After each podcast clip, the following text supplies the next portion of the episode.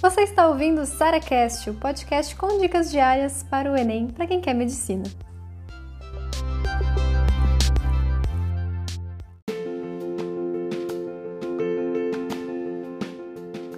Como não se cansar com os textos gigantescos e longos de humanas e linguagens? Deixa eu dar para vocês a melhor dica de todas para isso. Você não vai precisar mais ficar lendo o texto duas, três vezes. É isso que cansa, sabe? O que mais vai te fadigar ao longo da prova é você ter que ir voltar e voltar o tempo todo. Então, primeira coisa, perceba que se você começar a ler pelo texto, você não vai saber o que, você precisa ainda, sabe? Você vai ler o texto inteirinho, aí você vai chegar nas alternativas e vai descobrir que você precisa voltar pro texto, porque você não prestou atenção naquilo que a alternativa estava cobrando, entende? Então, a primeira coisa que eu faço é analisar as alternativas antes de ir para o texto.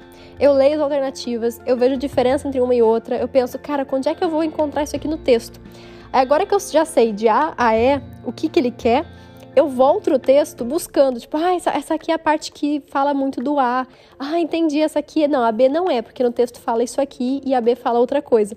Então aí você vai pro texto uma única vez, de forma muito mais focada, porque aí você não precisa dar atenção ao texto inteiro, você dá atenção às partes mais importantes. Claro, eu sempre leio do início ao fim o texto, tá? Eu nunca pulo o texto.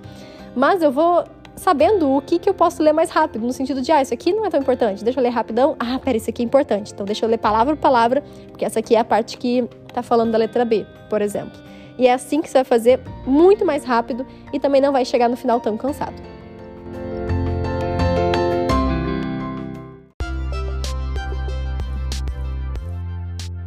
Você ouviu mais um SaraCast, o podcast com dicas diárias para o Enem.